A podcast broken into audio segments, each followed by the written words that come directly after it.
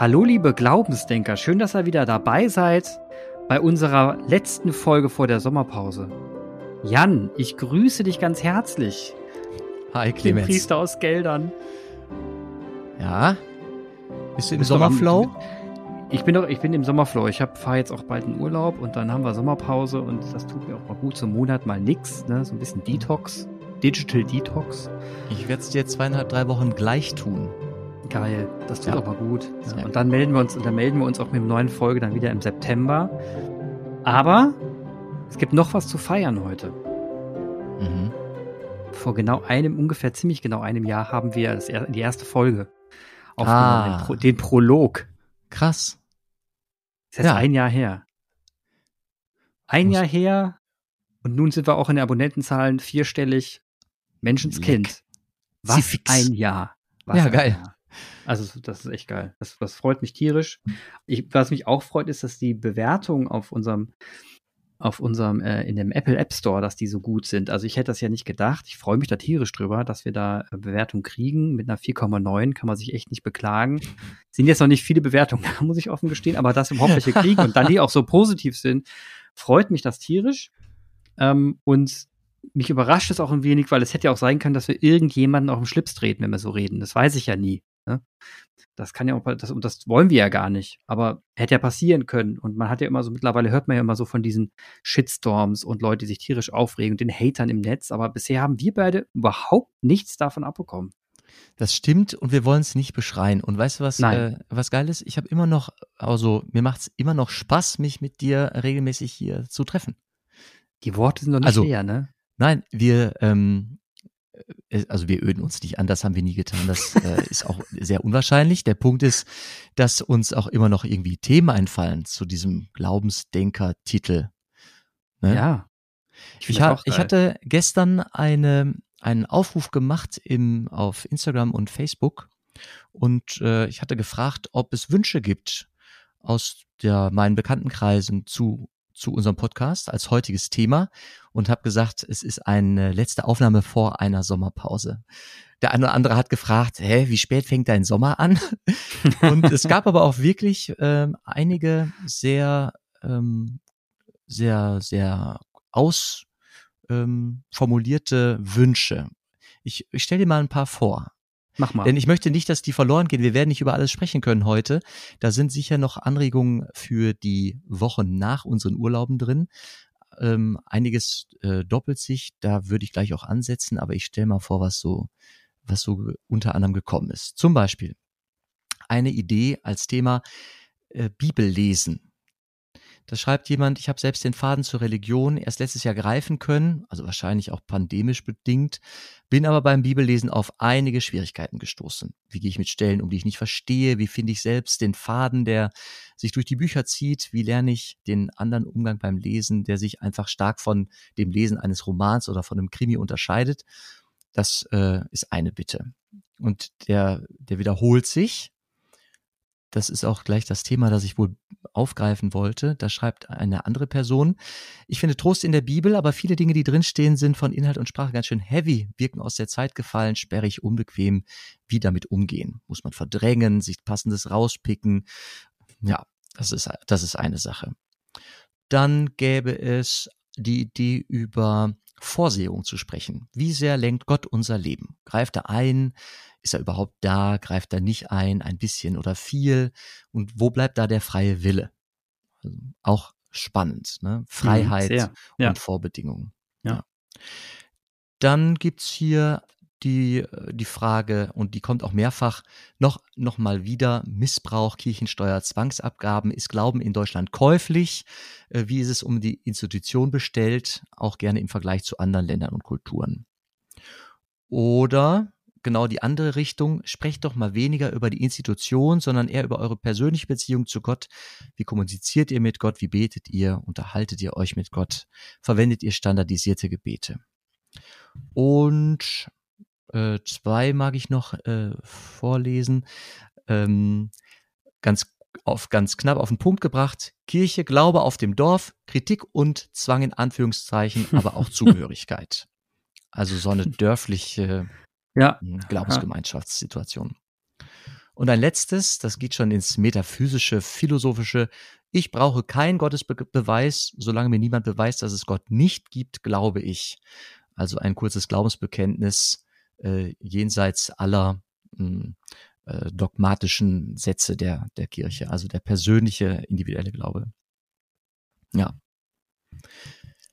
Ja, also was, was mich angesprochen hat, ähm, weil es nicht nur, weil es als erstes kam, sondern auch, weil es sich äh, wirklich wiederholt hat, die Frage nach dem Umgang mit der Bibel. Also wir sind eine Buchreligion, wir ähm, haben zentral in jedem Gottesdienst, und zwar egal ob mit Eucharistiefeier oder nur Wortgottesdienst, ein Wort Gottes im Zentrum. Und tatsächlich fällt das manchmal im Katholischen ein bisschen hinten über. Ich habe den Eindruck, in der evangelischen Kirche steht das Wort, ne, sola scriptura, äh, viel, viel zentraler oder, äh, äh, oder deutlich zentraler. Und ich finde das ein gutes Thema, weil noch ist die Bibel, oder die Bibel ist eines der meistverkauftesten, wenn nicht das meistverkaufteste Buch der Welt. Es steht in vielen Bücherregalen, es wird oft verschenkt zu Taufen, Firmungen etc., aber angepackt, aufgeschlagen, als Gebrauchsgegenstand äh, betrachtet, wird es selten. Ich weiß nicht, wie dir das geht. Habt ihr eine Bibel oder habt ihr Bibeln im Haus zu Hause? Ja. Also ich persönlich besitze keine, aber wir haben eine Bibel im Haus. Den Satz muss ich kurz sacken lassen. Das muss ich kurz sacken lassen. Ich besitze keine. Also du bist, du bist, Du bist schon der Besitzer einer Bibel, die steht bei dir irgendwo im Regal, frisst kein ich, Brot. Ist nicht meine Bibel, ne? gehört mir nicht. Ne? Das ist nicht meine, aber sie ist in unserem Haushalt, gibt es eine, aber sie gehört nicht mir. Erstaunlich, dass du da so insistierst. Ähm, ja, tue ich. Darf ich fragen, wem, also wem gehört die? Das ist, damit, das ist mit meiner Frau. Das ist auch mit Büchern ganz normal. Wenn du, wenn du, wenn du ein Buch gekauft hast, ne, hm. dann hast du das Buch, ist es erstmal dein Buch, ne? Das ist ja nicht meins. Auch wenn wir in einem Haushalt leben würden, wäre es ja erstmal das Buch, das du gekauft hast und nicht ich. Und deswegen äh, ist das ja schon wichtig, weil ich würde mir keine Bibel kaufen. Weil? Weil es mich derzeit nicht reizt. Äh, also ich habe nicht das Gefühl, dass ich jetzt dadurch einen großen Mehrwert gewinne, wenn ich die Bibel lese. Und deswegen habe ich jetzt noch kein Buch. Also ich habe es mir früher öfter reingezogen, indem ich einem Pfarrerpriester zugehört habe. Ich war im Kindergottesdienst. Wir haben sie sogar gemalt. Ähm, ich bin bestimmt jetzt nicht tief drin in der Bibel, aber ich höre gerne den Podcast von, von Zeit online. Ähm, die Glaubensschwestern, glaube ich, heißen die. Nee, unter Pastorentöchtern heißt das. Und ähm, die erzählen auch nett über die Bibel und gehen Stellen durch und interpretieren sie und das reicht mir eigentlich. Da muss ich jetzt nicht die Bibel für, aufschlagen. Mhm. Aber du liest doch schon mal irgendwie geschichtliche oder nee, falsch, ich weiß es nicht von dir. Liest du geschichtliche Bücher? Also liest du schon mal keine Ahnung, die Geschichte des des Abendlandes oder gibt's hast du irgendwelche Bücher im Schrank oder schon mal gelesen so, wo historische Zusammenhänge erklärt werden? Ja, auch schon. Mhm. Also sowas wie eine kurze Geschichte der Menschheit, Homo Deus. Mhm. Und äh, ja, die, die von Richard David Brecht, die Bücher habe ich alle verschlungen. Also da gibt es schon Bücher, die, wo ich dann auch den, den, den geisteswissenschaftlich-historischen Zusammenhang gern lese, sehr gern sogar. Mhm. Ähm, ja, aber jetzt, jetzt in Detail in die Bibel reinzugehen und dann, ähm, ja, also die, die sag mal so, ich weiß jetzt nicht, ob das einen riesen Mehrwert bietet für mich. Das, ich habe es bisher noch nicht erkannt. Im Vergleich zu anderen Geschichten jetzt, also nicht mehr oder nicht weniger, es ist ne, so neutral betrachtet. Mhm. Tja, erstaunlich, wirklich erstaunlich. Also meine Perspektive. erstaunlich. Ja, ich staune, ich staune, weil du würdest ja, du bist ja schon, du bist ja schon Christ und ähm, so, so erlebe ich jedenfalls unsere Gespräche, dass du aus einer christlichen Perspektive auf die Gesellschaft blickst. Mhm. Ich habe verstanden, dass es vor allem um die ethischen Grundlagen mhm. geht, aber die haben ja die, die fallen ja nicht aus dem, die fallen ja nicht ähm, aus dem luftleeren geschichtlichen nee, Raum uns äh, in, in die Füße, vor die Füße, ja. sondern kommen aus einer langen Tradition, die sich gründet auf dieses Buch da. Und da kann man natürlich viel zu der Entstehungsgeschichte dieses Buches erzählen. Ne? Das, ja. ähm, wie, wie ist es, ist es geistinspiriert? Ist es die Erzählung von Sagen? Was ist mit Altem und Neuen Testament? Also erstmal, die Bibel ist eine Bibliothek da kommt mhm. es auch her. Es sind mehrere Bücher, die auch in der Geschichte immer wieder anders zusammengestellt waren. Und unser Altes Testament ist nicht ganz deckungsgleich mit der äh, mit den Schriften, mit dem Alten Testament des oder mit dem Testament des, des, äh, des Judentums. Mhm. Ähm, ist auch nicht ganz deckungsgleich mit der Bibel äh, der, der orthodoxen Christen und selbst zwischen der Lutherbibel und der äh, katholischen oder der aktuellen Einheitsübersetzung gibt es äh, Unterschiede. Einige Bücher bei uns sind woanders in den Apokryphen, Apokryphen, das heißt, die tauchen nicht auf, sondern sind Evangelien, die aufgeschrieben wurden und nicht kanonisiert, also mhm. in die Regel gestellt wurden und so weiter. Und es gibt eine lange Entstehungsgeschichte. Und da haben wir noch nicht gesprochen über das Problem von Übersetzungen, weil bei jeder Übersetzung verändern sich Begriffe und Interpretationen und äh, ob die Jungfrau Maria Jungfrau oder junge Frau war, Mhm. Da, das ist, das mag ein kleine, ein, in, in der Übersetzung eine Kleinigkeit sein, aber in der Auslegung Legung dann schon wieder dramatisch äh, sein können. Genau, und also letzten Endes, äh, ich ist ja nicht so, dass ich jetzt die Bibel ignoriert habe oder nicht damit in Berührung kam. Das bin ich ja automatisch. Ich habe es mir jetzt nur nicht immer genommen und habe es aufgeschlagen und dann abends darin gelesen. Das fand ich jetzt irgendwie nicht so irgendwie, ja, fand ich irgendwie jetzt nicht so das Spannendste, was man sich zutun kann. Aber nichtsdestotrotz, also auch wenn man die Bibeltexte liest und hört, das ist ja jetzt auch nicht so, dass jedes einzelne Wort zählt und ich bei jedem einzelnen Wort sagen, oh nee, das ist aber jetzt wirklich bedeutungsschwanger, sondern manchmal sind auch Wörter dabei, wo du einfach sagst, naja gut, danke, tschüss. Und dann versuchst irgendwie den Satz zu interpretieren und dann irgendwie sagst, okay, jetzt habe ich es verstanden. Also mir reicht eigentlich die Quintessenz zum Ganzen und, und auch ein bisschen der rote Faden. Das ist aber mit allem so. Ich habe auch Jürgen Habermas gelesen. Das ist nicht geil. Und das, was er am Ende sagen will, kannst du auch in einem Satz sagen. Da musst du nicht ein ganzes Buch von ihm lesen. Aber ist ja wurscht. Er hat etwas mitteilen wollen in seiner Sprache und dann hat man sich's mal angetan. Aber eine Sekundärliteratur hätte mir gereicht. Mhm. Und so, so ist es mit allem. Äh, und so ist es auch mit der Bibel. Antiquierter, antiquierter Text. Muss man dazu sagen. Und äh, 2021 da bin ich jetzt auch realistisch genug, denke ich mir, ja, also wir haben mittlerweile echt auch viele Wege gefunden über die Jahrtausende, dass wir Dinge auch anders ausdrücken können, außer in einem sperrigen Satz. Und daher bin ich da etwas, äh, werde ich da etwas ungeduldig, wenn ich, wenn ich mir dann mich, mich dann durch Schachtel setze und und Dinge quälen muss das ist die, die, Formatierung der Bibel ist echt die Hölle. Also das kann man nicht anders sagen. Wem macht das den Spaß, sich diesen kleinen Text da durchzulesen? Da mhm. musst du ja schon wirklich am, am, am Inhalt kleben wollen. Ja, Moment, Moment, Moment. Also ich habe es, ich habe vorhin unterschlagen noch eine einen Themenvorschlag und zwar ja. ähm, gibt es gerade eine Jugendtagung auf Burg Rotenfels und von dort erreichte mich noch oder erreichte uns noch eine Idee, und zwar über Sprache und mhm. die Wirkmächtigkeit von Sprache zu sprechen, auch in der, in der Glaubenskommunikation. Und mhm. unter anderem wurde auch bei dem äh, längeren Telefonat genannt, dass es ja auch unterschiedliche Bibelübersetzungen ins Deutsche gibt. Mhm. Eine annähernd gendergerechte Sprache oder ein Bemüht, Bemühen sich darin, gendergerecht zu sprechen. Jugendsprache, Volksbibel, ähm, von der Bildzeitung herausgegeben. Also verschiedene Ansätze äh, gibt es da. Und dein, ich könnte jetzt deinen letzten, deine letzte Einlassung auch ein bisschen ähm, beschreiben als etwas hochmütig.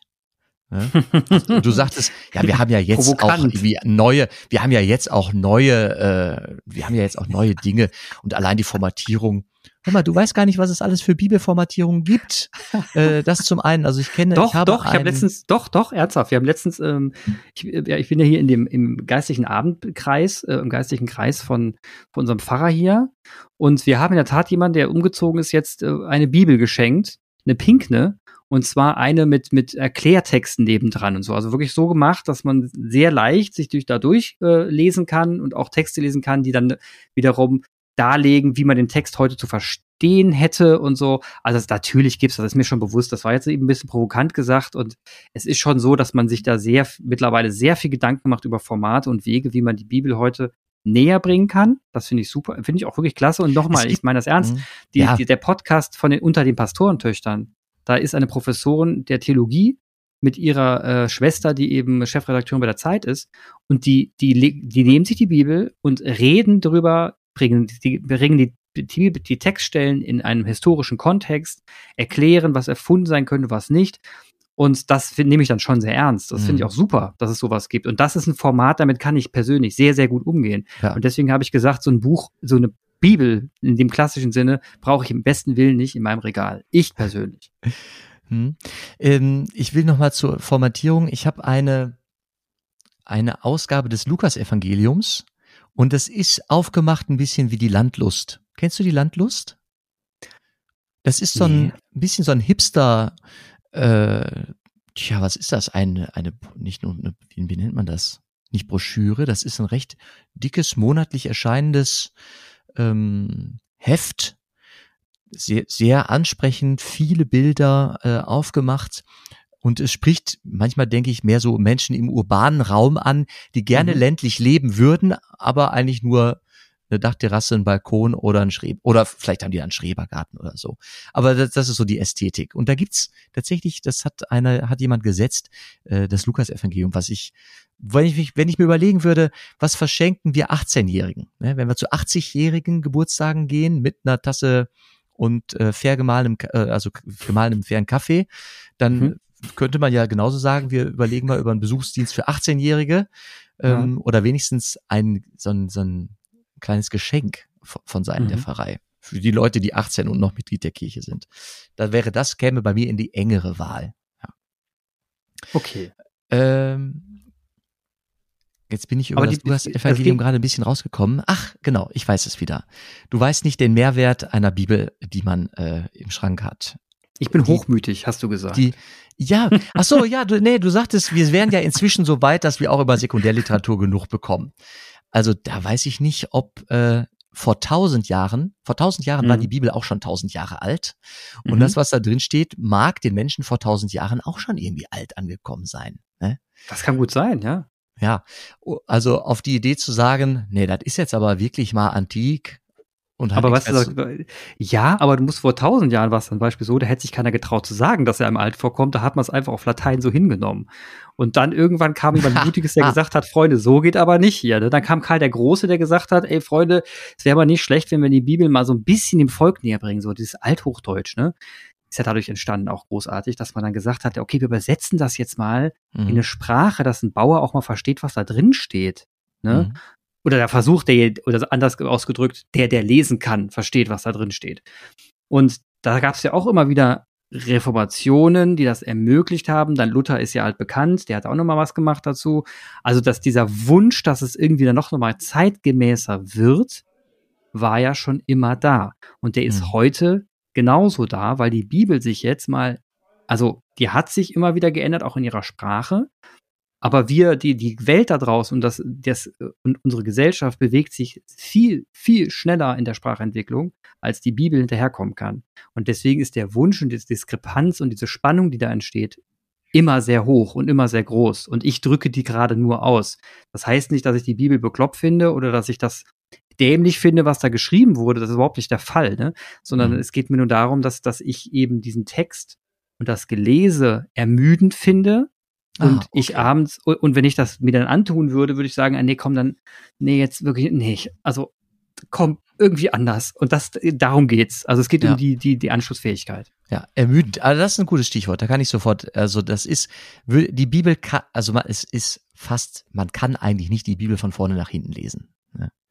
Die Bücher, die da drin, also die Bücher, die da drin Hast du mal stehen, probiert? Ähm, boah, ja, ich habe also während des Studiums ähm, also ich glaube schon, ich habe, also wie viel würde ich prozentual? Vielleicht würde ich sagen, ich habe so zwei Drittel habe ich gelesen. Ja.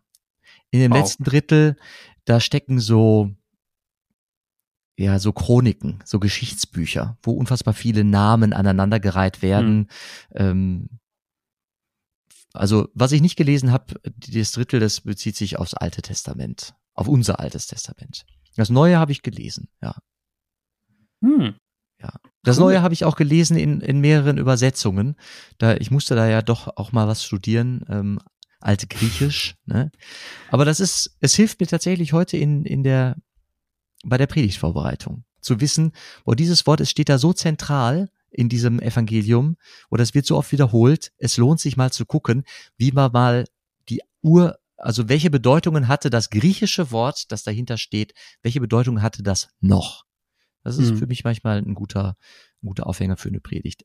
Also man, ich möchte zwei Dinge sagen, also zur Hermeneutik, also wie gucke ich auf die Bibel? Was mache ich damit? Ne? Das, ja. das eine ist so historisch kritisch. Die Frage, hat Jesus wirklich so gelebt? Als, mhm. also, und drei Jahre und passt das mit den Zeiten oder wenn es absolut nicht geht, warum, warum wird der Methusalem nicht über 900 Jahre alt gewesen sein? Warum behauptet die Bibel aber, er sei über 900 Jahre ja, alt gewesen? Ja, genau. Da gibt's ja Gründe dafür. Mhm. Und das ist so, da lohnt sich Wissenschaft und äh, mal ja. gucken, Altes Testament und auch die Tradition der, der äh, Prophezeiungen, die in der Bibel äh, stehen, ähm, das Wissen über das nomadische Leben äh, vom alten Israel und so.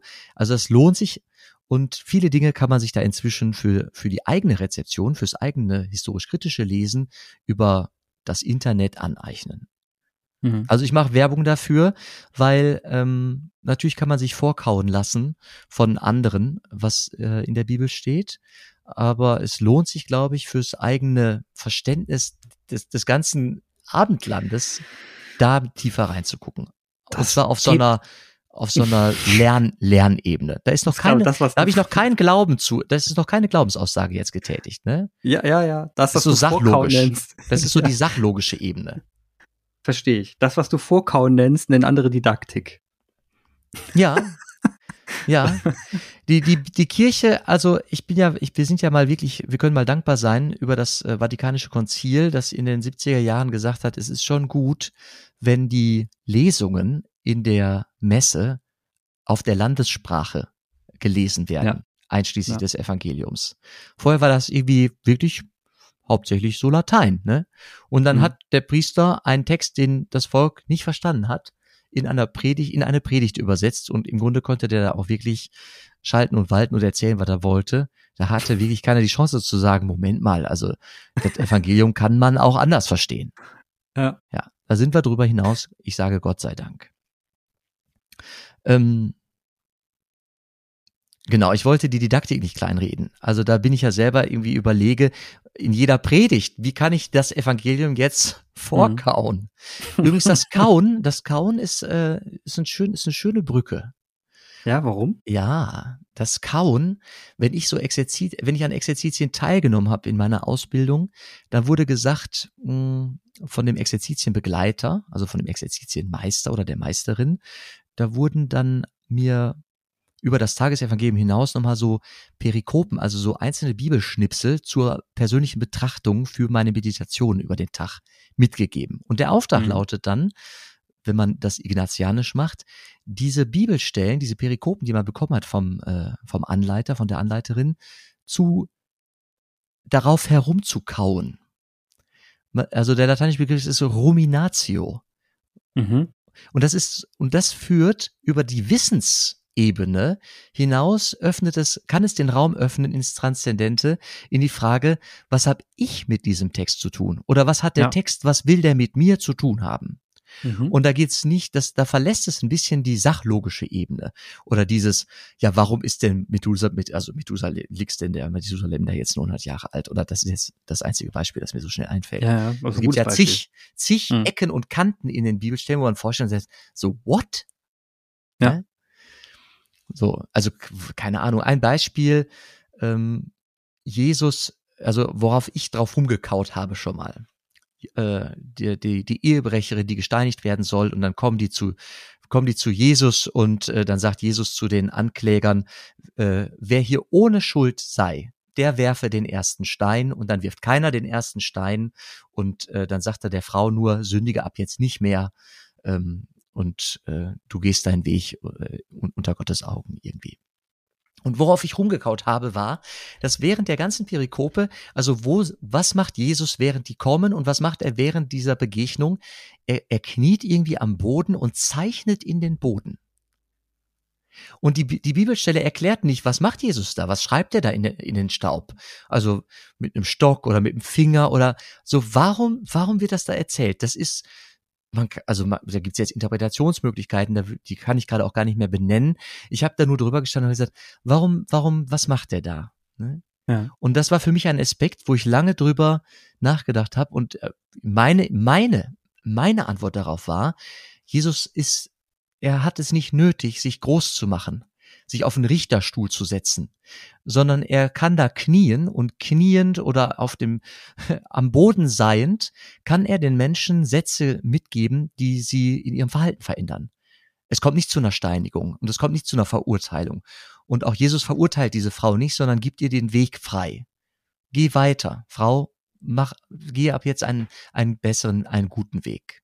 Mhm. So, also es, er, wie begegnet mir Jesus? Ich hatte das so interpretiert, aber jeder andere würde das vielleicht anders tun. Ich will sagen, die Bibel lädt dazu ein, und das möchte ich äh, dir als Experiment vielleicht mal ähm, äh, als Idee geben oder den ZuhörerInnen, die Bibel nicht historisch kritisch allein zu betrachten und zu sagen, ja, es kann doch gar nicht alles so stimmen und das ist schon chronologisch nicht in der richtigen Reihenfolge, so kann es nicht gewesen sein und erst wird gesagt, er geht nach Jerusalem und dann dreht er sich um, geht nach Jericho, das ist ja total unlogisch.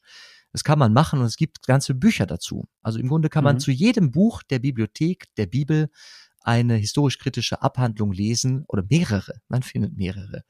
Die Frage ist, wie könnte ich die Bibel nutzen als ein ein Instrument oder einen ganzen Instrumentenkasten, der mir bei meiner, bei meinem Weg durchs Leben hilft.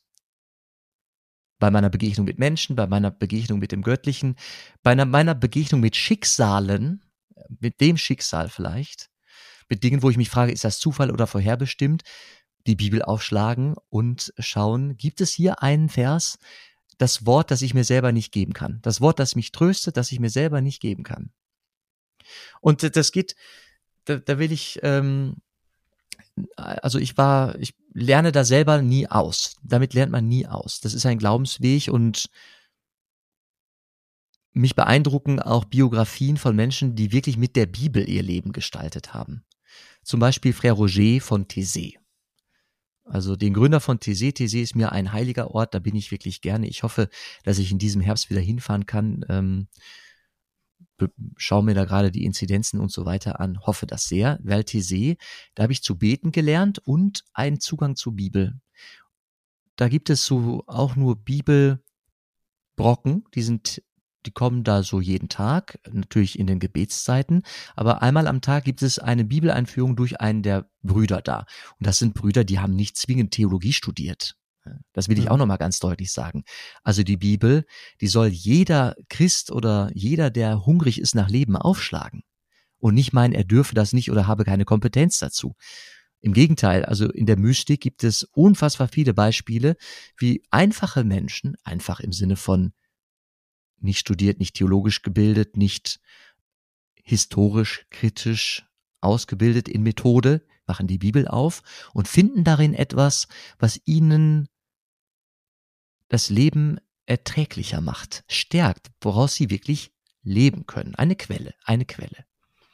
Und ähm, in TC habe ich das gelernt, dass es, wie das geht und dass der Austausch darüber mit einfachsten, also die, den Jugendlichen da, uns wurden so ganz vielleicht drei Impulsfragen zum Weiterdenken äh, angeboten. Und das reichte für einen Austausch über eine Stunde, eineinhalb Stunde äh, mit Menschen, mit Jugendlichen aus anderen Ländern oder anderen Konfessionen auch, wenigstens aus demselben Alter. Das war Hammer. Mhm. Was da auf einmal ein, ein Resonanzraum aus dem eigenen Leben da war. Ja, und manchmal ist es nur ein, ein Jesuswort. Jesus sagt, äh, Ephata, öffne dich. Zu einem Mädchen, das, äh, das taubstumm äh, ist oder das, das krank ist und dann, und dann öffnet, dann in der Bibel steht, es wird gesund. Aber was kann die Übersetzung sein auf mein, auf mein Leben? So, dieses sich öffnen. Und das kennt jeder Mensch, dass sich Menschen verschließen können vor anderen oder vor Sachverhalten oder dass sie sich öffnen können. Und es gibt gute Gründe für beides. Aber was führt ins Leben? Und das ist, glaube ich, die Frage der, der Bibel. Äh, die Bibel will ins Leben führen. Und zwar mit dem Schöpfer des Lebens selbst. Das ist das Angebot. Die Bibel ist die Geschichte eines Beziehungsangebotes. Und darin steht das Scheitern und das Gelingen äh, von dieser Beziehung. Und in unterschiedlichsten, immer wiederkehrenden Motiven, die von Buch zu Buch neu erzählt und aus und durchbuchstabiert werden. Und ähm, äh, apropos ermüden, ermüde ich dich gerade? Nö, ich mache mache mir gerade Gedanken, was ich dir gleich ah, ja. in die Ohren haue, aber das. Nee, dann machen wir mal einen, ich nehme mal, ich nehme mal kurz einen Schluck Tee. Vielleicht äh, hast du hast du schon sofort eine Anfrage, eine, eine Ja, selbstverständlich, ja, selbstverständlich. Bitte, bitte. Also du hast jetzt gerade darüber gesprochen, dass man die Bibel für sich selber interpretieren kann und letzten Endes auch, wie du schon selber gesagt hast, manchmal historische Aspekte eine Rolle spielen. Das heißt, da gab es historische Figuren, die da eingebettet werden und manchmal ist es einfach nicht historisch. Da weiß man, ey, nee, das ist jetzt wirklich einfach metaphorisch gemeint. Und das muss man sich da muss man sich jetzt echt mal Gedanken machen, was dahinter steckt, im, tief, im tieferen Sinne. 900 ne, Jahre Methusalem zum Beispiel. Ähm, es gibt eine Folge, die da heißt, ne, jetzt wo wir mal eine Woche, mal einen Monat, ein, nicht einen Monat, ein Jahr, nicht eine Woche, ein Monat, ein Jahr, ein Jahr zurückblicken, gab es eine Folge, die da hieß, jetzt dieses Jahr am 14. April, auferstanden und in die Ecke gedrängt. Da haben wir über die Auferstehung Jesu gesprochen, also über den Kern deines Glaubens. So hast du es formuliert. Mhm. Das hast du damals gesagt. Ja. Dass das quasi für dich ein ganz, ganz wichtiger Punkt ist. Und was ich jetzt, was ich jetzt, ähm, da widerspricht, also mir widerspricht sich das gerade so ein bisschen oder andersrum gefragt, äh, vielleicht ist auch gar kein Widerspruch. Warum entscheidest du bei der Szene, wo Jesus aufersteht und ihm der ungläubige Thomas Finger in die Wunde legt. Warum entscheidest du an der Szene, dass das so passiert, dass das für dich real ist? Und bei anderen Szenen sagst du, nee, das ist jetzt metaphorisch gemeint. Wie, wie, warum kannst du das an der Stelle tun? Weil ich getauft bin, weil ich ähm, geistbegabt bin, weil ich das, weil ich das darf. Es ist die Bibel ist ein Buch des Lebens und mhm. was ins Leben führt, darf sein. Und so schaue ich auch Bibelstellen kritisch an. Ne? Also die Steinigen von, die Steinigung von Ehebrecherinnen, von Ehebrechern machen wir nicht mehr, Gott sei Dank. Aber kritisch muss betrachtet werden Dinge, wo Menschen sagen, das verweist zum Beispiel auf Homosexualität. Da sage ich, mein Gott diskriminiert nicht und die Bibel führt ins Leben. Und deswegen ist die Interpretation von diesen Bibelstellen kontra einer Liebe zwischen gleichgeschlechtlichen Menschen nicht für mich denkbar. Was führt ins Leben? Was führt in die Liebe? Was führt ins Heilsein? Das ist die Frage, das ist meine Frage, das ist meine Frage auch meiner Verkündigung. Unter dieser Prämisse, unter diesem Vorzeichen ja, lese ich, ich, lese ich dieses, lese ich diese Beziehungsgeschichte, diese tausenden Seiten von einer, einer, äh, einer Gottes, eines Beziehungsangebotes. Jetzt, das ist jetzt super interessant. Aber wenn ich jetzt, wie gesagt, ich bin ja so ein verkappter Systemtheoretiker, deswegen ist das jetzt gerade für mich saumäßig interessant. weil das, weil das, weil das nämlich zwei Dinge miteinander zusammenbringt. Also einmal redest du von dem, von deiner Norm, von deinen Werten, die du in dir trägst, die du mhm. empfängst von Gott und wo du auch nicht dran rüttelst. Du sagst, das ist für mich mein Gott. So funktioniert das, ja.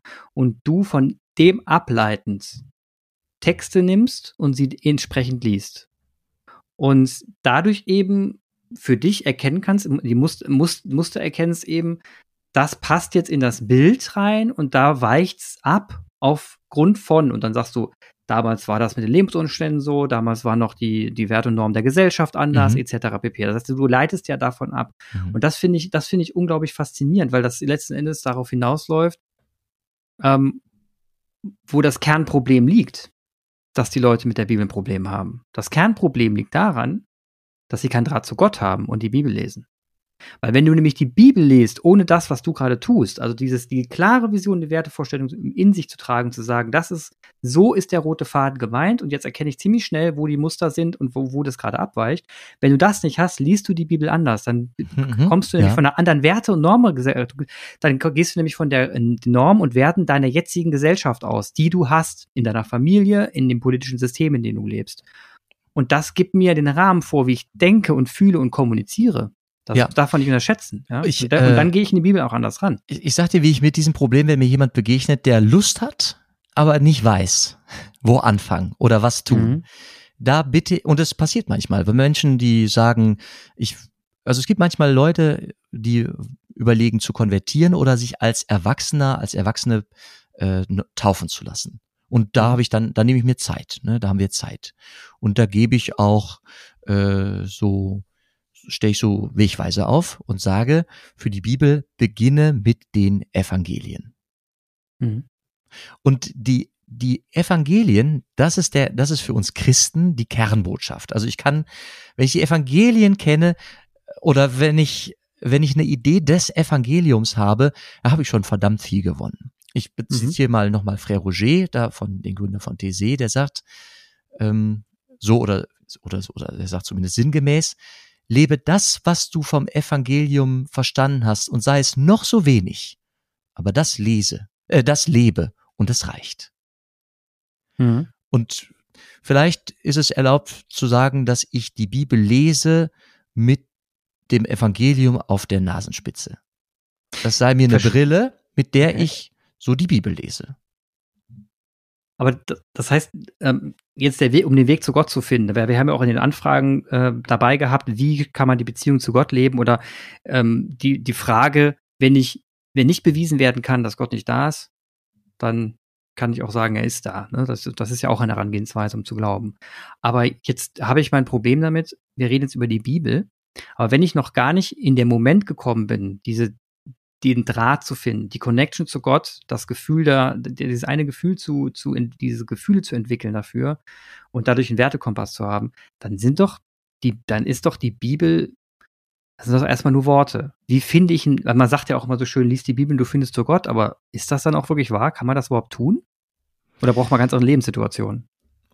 Ich glaube, die, der, das wichtigste Evangelium ist der handelnde Mensch, ähm, der handelt, weil er Christ, weil sie Christin ist.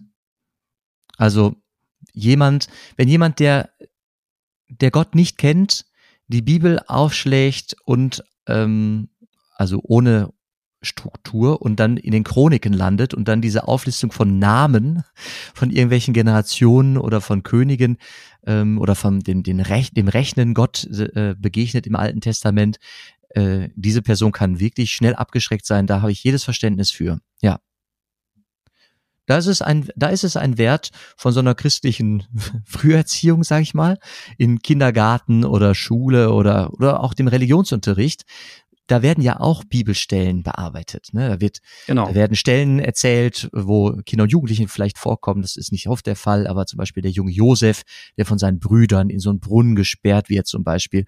Das ist so eine klassische Stelle, die ist irgendwie wahrscheinlich jedem, äh, jedem christlichen Schulkind mal begegnet. Ja, das sind ja schon mal äh, Trittsteine, über die man so gehen kann, in die Gottesbeziehung oder in die Lust, etwas zu verstehen, etwas mehr kennenzulernen. Wenn jemand ganz von außen kommt, wie, wie kommt der an den Glauben? Wie kommt er zum Glauben? Vermutlich eher durch Menschen, die ihm begegnen, die ihn beeindrucken. Dass, dass, dass dann die Frage ist, sag mal, warum, warum, warum arbeitest du hier ehrenamtlich im Flüchtlingsheim oder äh, keine Ahnung, warum arbeitest du so karitativ? Dass er sagt, ja, ich, ich bin so erzogen worden oder ich bin Christ, äh, für mich ist das selbstverständlich, dass dann eine Idee davon entsteht, oh, der steht auf einer Grundlage, die hat was mit einem Glauben zu tun, das interessiert mich, davon will ich mehr wissen. Ich glaube, dann erst später kommt der Blick in die Bibel. Aber wenn noch nicht mal wir Christen die Bibel aufschlagen, was glaube ich wirklich die meisten nicht tun, dann ist es ja gar nicht verwunderlich, dass das gar kaum passiert. Ne? Also ich mache wirklich, ich möchte heute werben dafür, äh, die Bibel aufzuschlagen und das kann unsystematisch sein, das kann bröckchenhaft sein, äh, das ist sicher nicht von, hin, von vorne nach hinten durchlesen, vielleicht noch nicht mhm. mal ein Buch sich vornehmen und es von vorne nach hinten lesen, ähm, sondern so aufschlagen und schauen, was steht da, gibt's da was, was mich berührt, was mich anspricht, was in Resonanz hat in mir. Genau, also wenn jemand den Grund, genau, der Grund, warum er das tun sollte, ist vielleicht die Neugier, die Faszination für dafür, wie die Texte entstanden sind, warum die Texte entstanden sind, was man dahinter sehen kann. Kann ich, kann ich verstehen. Ich kann aber auch verstehen, dass so viele es nicht aufschlagen. Weil, weil man kann ja keinem Vorwurf, man kann jetzt keinem Vorwurf machen, dass jemand ein Buch nicht aufschlägt. Wenn ein Buch einfach kein Renner ist, dann schlagen es Leute halt nicht auf. Das liegt aber nicht an den Leuten, sondern an dem Buch oder an denen, die das Buch vermarkten. Und äh, daher, also da, wie gesagt, die Ursache liegt ja nicht bei den Menschen, die die Bibel nicht aufschlagen. Und nein, das, nein, das, nein, nein. Das macht mich, und deswegen komme ich nochmal zum Urgedanken zurück. Wir haben ja in, den, in dem letzten Jahr auch, da sind wir ja auch schon sehr nah rangekommen an, an, dein, an deinen Gedanken des Glaubens und ich bin ja, ich bin dir ja gefolgt und habe da auch vieles nachvollziehen können, auch emotional. Ne? Ich habe da ja mit dir mal gerne um, um den Brunnen getanzt, wenn du immer wieder reingesprungen bist.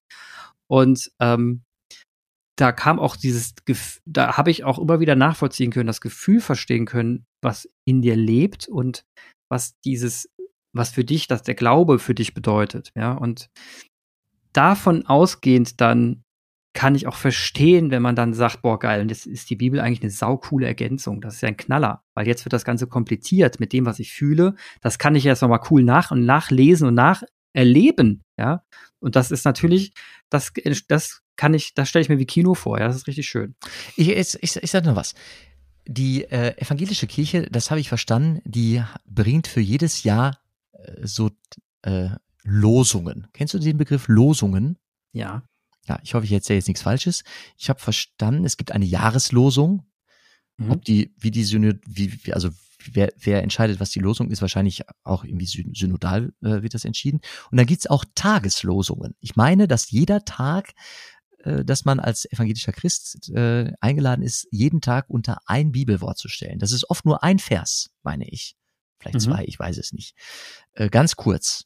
So, und das finde ich eigentlich ganz geil, weil du dann an, du kannst dann irgendwann dir, das kann ein Ritual sein, ne, dass man an, äh, das ist auch irgendwie Bibel schmecken und die Einladung zur Ruminatio, dass man äh, morgens nach dem Frühstück, nachher, keine Ahnung, vor oder nach der Tageszeitung mal eben die Tageslosung äh, aufschlägt und sich anguckt, was gibt mir, was ist das Angebot des Tages aus der Bibel? Mhm. Und kann über den Tag schauen, kommt mir da irgendwie das entgegen? Gibt es eine Begegnung, die mich erinnert an diese Tageslosung? Oder äh, habe ich eine Tätigkeit, die sich damit verknüpfen lässt, wo ich merke, ah, ich bin nah dran. Ich bin nah dran an diesem Buch des Lebens. Es hat was mit meinem Leben zu tun. Es ist auch eine Frage von Suchen. Also wer sich nicht auf die Suche macht, der wird nichts erleben. Das ist wie, oh, wie schönes Panama. Janosch, kennst du? Mhm. Ja, oh, wie schönes Panama. Zwei, der Bär und der Tiger ähm, machen sich auf den Weg nach dem gelobten Land, aber sie machen sich auf den Weg und sie suchen und suchen und finden am Ende ihr Zuhause, das in, in der Zwischenzeit äh, sich verändert hat, so ein bisschen ähm, zugewachsener ist und äh, irgendwie für die wunderschön daherkommt und äh, sie, sie äh, haben das Paradies gefunden. Das da heißt bei denen im Buch Panama. Und diese sich auf die Suche machen, das finde ich gut. Und das kann mit der Bibel, das, die Bibel kann ein Instrument sein, mit dem man sich auf die Suche macht. Ich erzähle noch was. Ich war zweimal mit einer geistlichen Gemeinschaft in der Wüste, Wüstenexerzitien, mhm. mit der Gemeinschaft Emanuel. Und ich habe da einiges gelernt, ähm, unter anderem etwas charismatischeres Beten und Leben charismatisch. Das heißt so geistbegabt, ne? Und ähm, freies Beten zum Beispiel wird da sehr, sehr gut äh, praktiziert und geübt und man, also die Erlaubnis, jeder darf mit seiner Stimme und seinen, seinen eigenen Worten beten und es ist ein gutes Gebet. Also stammelnd und singend oder schreiend, es ist erlaubt und gut. Äh, erzählen wollte ich von dem Umgang mit der Bibel. Einen Umgang mit der Bibel, den, den finde ich auch nach wie vor, das ähnelt ein bisschen der Tageslosung. Ähm, und zwar sitzen alle da, wir hatten irgendwie alle Reisebibeln dabei und dann gab es so einen Moment, der, der auch irgendwie durch die zwei Wochen immer wieder mal wiederholt wurde. Da wurde gesagt, so dann gucken wir mal und lassen wir die Bibel sprechen. Und da hat jeder die Bibel aufgeschlagen und zwar ungeplant und unorganisiert. Du schlägst die Bibel auf, sie hat ja nun mal unfassbar viele Seiten und dann guckst du dich um und es springt dir ein Vers in die, ins Auge, der vielleicht zur aktuellen Situation der Gruppe, zu deiner biografischen Situation, zu deiner aktuellen persönlichen Situation oder mhm. zu den Tagesthemen äh, passte, die sowieso gerade in den Evangelien des Tages oder in der, im Gottesdienst schon vorkamen.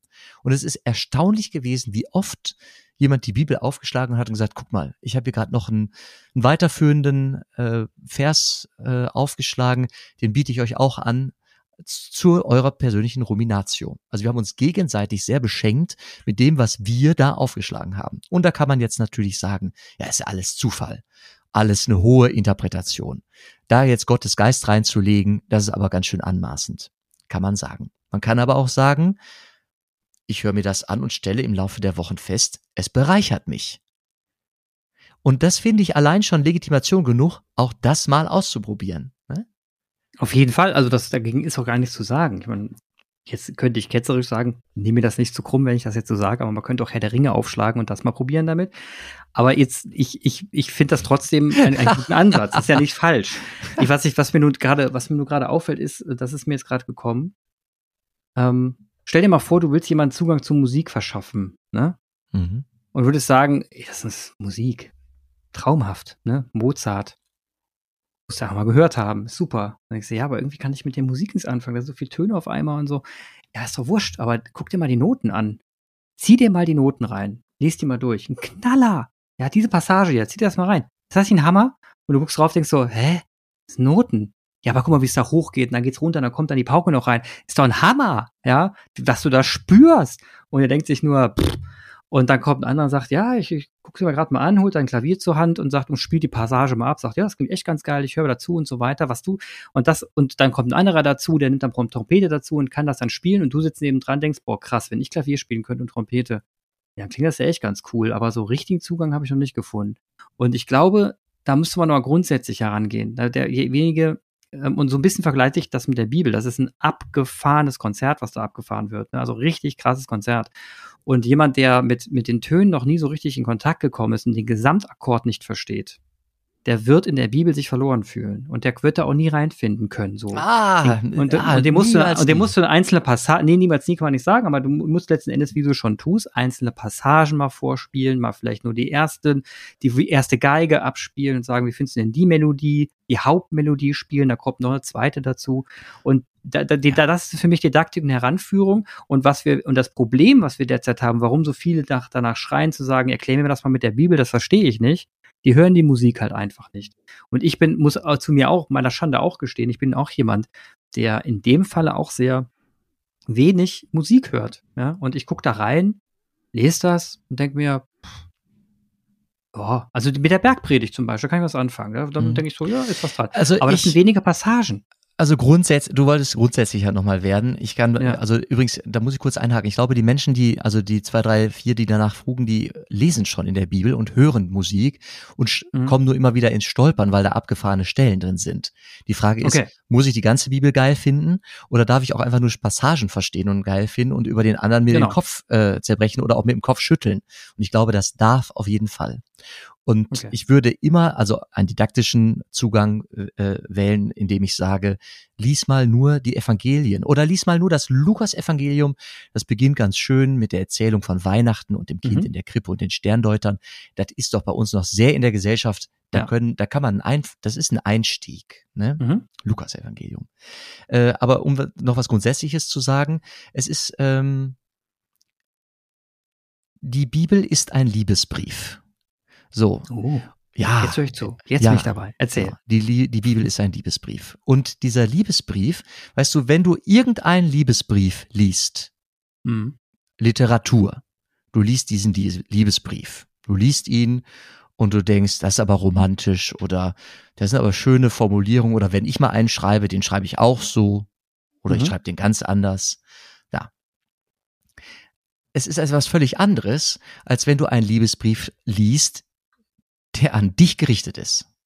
Sofort und absolut. Ja, völlig und absolut ist deine Rezeption, die Hermeneutik, deine Herangehensweise, mhm. deine, deine Offenheit ist eine völlig andere. Die Bibel ist ein Liebesbrief an dich. Die Bibel ist immer an den Leser geschrieben. Äh, ja, immer an den Leser geschrieben. Die Bibel aktualisiert sich in der Rezeption. Krass. Okay, verstanden. Das ist geil. Das ist gut, Jan. Danke. Das ist, boah, wann hast du das denn ausgesucht? Fantastisch. Nee, das habe ich jetzt, das habe ich jetzt wunderbar verstanden. Also das, das ist geil. Ähm, da muss ich jetzt, dann bin ich jetzt doch nochmal verdammt. Aber dann, bevor ich jetzt nochmal in die, mir die Bibel reinziehe, muss ich nochmal eine Frage stellen. Ähm, woher weiß ich denn, dass ich der, derjenige bin, der adressiert ist? Also woran, ha, ja, woran, das, woran merke ich das denn? Das lass dir von Menschen sagen, äh, wie mir. Wie dir? Mhm. Musst du mir kurz erzählen, ich muss kurz die Tür zumachen. Der Clemens, ja, das ist einfach Familienlife. Live. It's live. Live. It's live. Also der, der, die, der Liebesbrief, der Liebesbrief ist an mich adressiert und ich will der Adressat sein. Und Nee, jemand hat die, und Ja. jemand hat diesen Brief geschrieben. Jetzt muss ich ja erstmal dran glauben, dass jemand diesen Brief für mich geschrieben hat. Richtig. Ach du liebes bisschen. Da sind wir wieder am Brunnen. Ich stehe wieder davor. Hm. Ja. Clemens, es ist, wie es ist. Es ist ein Geheimnis des Glaubens. Ich glaube, mit Ja. die Bibel Ja. kann ein Instrument sein, den Glauben zu vertiefen. Mhm. Und ähm, für einige wenige kann die Bibel auch der, der Nukleus sein, der Anfang Mhm. des Glaubens. Aber ich meine, der Anfang des Glaubens liegt in der Begegnung mit Menschen. Mir sind nur wenig, also ich glaube, bisher ist mir noch kein Mensch begegnet, der sagt, ich glaube, weil ich begonnen habe, in der Bibel zu lesen. Die gibt es in der Literatur. Es gibt Heilige, von denen das erzählt wird. Ich kann gerade keinen mit Namen nennen, aber davon habe ich schon mal was gelesen. Aber heute, hm, ich glaube, es sind Menschen. Hm. Aber dennoch, die Bibel, es ist eine Buchliteratur und ähm, es ist die Frage, wie ich lese. Weißt du, der Koran oder also der ist ja auch eine, es ist auch eine Buch, es ist auch ein heiliges Buch, es ist auch eine Buchreligion. Ja. Und ich lese den Koran, ich habe den auch schon mal irgendwie in weiten Teilen gelesen und ich lese den wie äh, andere historische Literatur. Ich fühle mich nicht adressiert, ich bin nicht adressiert, ich fühle mich nicht adressiert von diesem Buch. Ne? Aber das ist doch komisch, weil da hinten dran steckt doch der gleiche Gott. Ja, der sich in diesem Glauben aber nicht in dreierlei entfaltet. Ne? Also es ist ja nicht der Dreieinige, sondern nur der alleinige, der monotheistische Gott Abrahams. Mhm. Also quasi der, der Verwandte mit dem alttestamentarischen unseres, unserer Bibel. Ist ja auch eine abrahamitische Religion. Wir berufen uns auf den Gott, der sich Abraham offenbart hat. Wir kommen gerade ein bisschen ab. Ich will nur sagen, nee, das finde ich aber gerade die spannend, aber ich wollte jetzt ist die nicht darauf Frage des. Blickes, mit dem ich auf die Bibel äh, schaue. Aber das finde ich gerade nicht logisch. Wenn du doch, wenn du doch, äh, wenn du doch, äh, aber du musst doch was erkennen. Ich meine, wenn doch da hinten dran, dass letzten Endes trotzdem der Gott steckt. Auch wenn es jetzt nicht der, auch wenn, auch wenn er sich in dem Fall nicht dreifaltig entfaltet hat, ähm, muss er doch, muss doch da, muss er doch ein Kern einer Botschaft, muss doch bei dir ankommen irgendwo. Also Ich freue mich über, ich freue mich über unfassbar viele Parallelen. Es gibt nämlich unfassbar viele Parallelen. Und ich freue mich, wenn die Namen auftauchen, die ich auch in meiner, in meiner heiligen Schrift finde. Maria, Jesus, Moses, Abraham. Das ist super. quasi nochmal von der anderen Geschichte, von der anderen Brille aus gesehen, dass du, dass du quasi nochmal so ein Seitenbetrachter deiner Geschichte bist. Und ich werde ja nie, ich glaube, das habe ich schon mal gesagt, ähm, ich werde nie behaupten, Gott habe sich nicht auch offenbart in seiner Weise, in seiner großen Allmacht, in seiner Freiheit, äh, Mhm. in, in dem, in dem äh, islamischen Glauben. Nee, warum auch? Klar. Ne? Ich, ich, ist, mich hat nur gerade fasziniert, dass sich das gar nicht dann so anspricht, weil ich mir dachte, naja, am letzten Ende steckt ja trotzdem der gleiche Ursprung dahinter. Du, ich verneige mich tief vor der Wirkungsgeschichte dieses Buches. Also das, das sehe ich ja. Ich sehe, Mhm. wie, wie, wie viel, wie viel Wirkung aus dieser Schrift äh, die Welt auch geprägt hat und immer noch prägt und weiter prägt. Also, das ist ja eine Wirkmächtigkeit, die, äh, die kann man ja nicht, kann man nicht übergehen. Und ich habe Ehrfurcht vor allen, die dieses Buch ehrfürchtig äh, in die Hand nehmen und öffnen und lesen. Und beten Mhm. zur, zur Allmacht, zu Allah. Oh Mann, ey. Also wie gesagt, ich bin da, ich bin dann, ich bin ein Stück neidisch. Es ist schon so, ne? Also ich, ich würde gern diesen Musterkenner in dir drin haben und mit dem auf, auf so eine Bibel stoßen und sagen, abgefahren. Da ist er, der rote Faden. Und äh, das ist so, den, den, natürlich erkennt man, was dahinter steckt, wenn man sich das Ganze rational erschließt. Aber du hast ja diesen emotionalen roten Faden, der dich dadurch leitet und gleit, du gleitest ja so richtig schön. Also ich, das fühlt sich für mich gerade so an, wenn du darüber redest. Du gleitest ja mittlerweile über diese Bibel drüber und, und bleibst irgendwo mal stehen, lässt dich inspirieren, dann gleitest du weiter. Und ich denke mir so, Nein, nein, nein, nein, nein. Das, Geil. da, da, da bin ich jetzt, das muss ich aber ganz kurz richtig stellen. Also die Bibel ist eine, eine Zumutung und eine Herausforderung und ein Genuss gleichermaßen. Also ganz oft stolper ich, stecke ich fest und denke, Herr im Himmel, wer hat das warum irgendwann aufgeschrieben? Das kann doch nicht wahr sein. okay, da bin ich ja beruhigt, weil eben hat Also das ganze Buch- ja so- Also das ganze, das, das ganze Buch Levitikus, ich sage dir, die Normen und äh, Anforderungen, die da irgendwie die Leviten da äh, zu Mosu mosuanischer Zeit, Mosa, also das ist der Hammer, was, da- also das wirklich, also jemandem die Leviten lesen. Ja, Hast du das schon mal gehört, das. Wort? Ja, ja, aber das willst du Ja. nicht real machen. Nein, weil da stehen aber nur Regeln und Normen drin und äh, der, das kommt dann schnell mit Strafandrohungen und Konsequenzen geht das einher, ne? Wenn man Das jemanden echt mal machen, liest, ne? da gibt man jemandem die mal ordentlich Ansagen und das ist das Mhm. Buch Levitikus. Das ähm, auch da kann ich sachlogisch, historisch kritisch weiß ich, wo es herkommt und habe auch manchmal Spaß darüber. Also warum musste aufgeschrieben werden, dass man besser nicht Sex mit Tieren haben soll? Steht da drin, ne? hat mal einer aufgeschrieben. War offensichtlich mal wichtig. Sodomie ist ein biblisches äh, Wort. Abgefahren. Ja, nee, das, das, übrigens über Sex und Moral haben wir auch mal gesprochen im letzten Jahr, wenn das jemand interessiert. Scrollt mal ein bisschen runter, da findet er. Sodomie war aber nicht Thema, glaube ich. nee, Sodomie Ist war noch nicht Luft? Thema. Da ist noch Luft. Also müssen wir jetzt auch nicht unbedingt drüber reden, aber naja, Ja. wer sich's wünscht. Ich wüsste jetzt auch nicht dazu, dazu zu sagen. Äh, Clemens, wir überziehen gerade ein bisschen, sehe ich. wir haben heute, wir haben heute eine ziemlich lange Folge gemacht. Wir sind, wir haben, aber das war heute, ich fand es sehr interessant. Also mich hat das schon wieder, das war wichtig. Wir haben in den letzten Folgen sehr viel über Institutionen gesprochen, darüber, wie, wo, wie sich weiterentwickelt, dass sich so der, der, der, die Ausübung des Glaubens sehr am Rande der Kirche etabliert, wie bei der Caritas und der Diakonie, dass da eigentlich so das Konkrete abgeht. Und ähm, das war interessant. Das fand ich richtig schön, das auch mal mitzubekommen, wo, wo das Ganze hingeht, auch aus der evangelischen Sicht. Und jetzt war natürlich mal wieder Zeit, über, über, über den Glauben an sich zu sprechen. Deswegen fand ich das heute wieder ganz faszinierend. Und ich, ich glaube, wir sollten nach, äh, nach der Pause auch dort nochmal ansetzen, um dann wieder ins Denken zu kommen, weil ich merke Wieder, an um mir, dann wieder ins Denken zu kommen. Genau, Danke, ich denke an mir. Damit, das wollte ich jetzt nicht. Ich wollte jetzt nicht sagen, du kannst so glauben, nicht denken. Aber das wollte ich jetzt nicht behaupten. Sondern, dass wir danach eben dann noch mal so ein bisschen in diese, dass du mich noch mal ein bisschen abholst, in die emotionale Schiene. Ja, ich bin, muss da noch mal hin. Ich habe das bisschen, mir ist das abhanden gekommen wieder ein bisschen. Mhm. Ja, gerne. Ansonsten war es heute sehr schön mit dir. Wie gesagt, ich wünsche dir auf jeden Fall einen schönen Urlaub, liebe Zuhörer und Zuhörerinnen. Euch auch eine schöne Restsommerpause. Und äh, wir haben übrigens eine neue E-Mail-Adresse. Wenn ihr uns mal schreiben wollt und uns mal Kritik, gegen uns mal Kritik üben wollt, in jeglicher Hinsicht, da gibt es eine E-Mail-Adresse, die nennt sich glaubensdenker.gmail.com. Glaubensdenker.gmail.com meldet euch, schreibt uns. Ihr könnt uns auch auf Instagram mittlerweile schreiben. Auf dem Kanal passiert noch nichts, aber wir sind empfänglich für Nachrichten. Das ist einfach nur Glaubensdenker auf Instagram. Schreibt uns, abonniert uns dort auch gerne. Irgendwann vielleicht wird auch mal Inhalt reingespult, aber als Kommunikationskanal, um uns zu schreiben, alle mal, alle mal da und könnt ihr uns jederzeit auch drüber schreiben. Ja, Ich bedanke mich für alle ähm, Themenvorschläge und ähm, Wünsche für, bezüglich des Inhalts in den letzten 24 Stunden. Das war äh, super und zeigt viel Anteilnahme. Das bestärkt mich, bestärkt uns. Vielen Dank. de definitiv. Vielen Dank auch von mir. Also Jan, dann wünsche ich dir was. Schönen Urlaub, tschüss. Tschüss.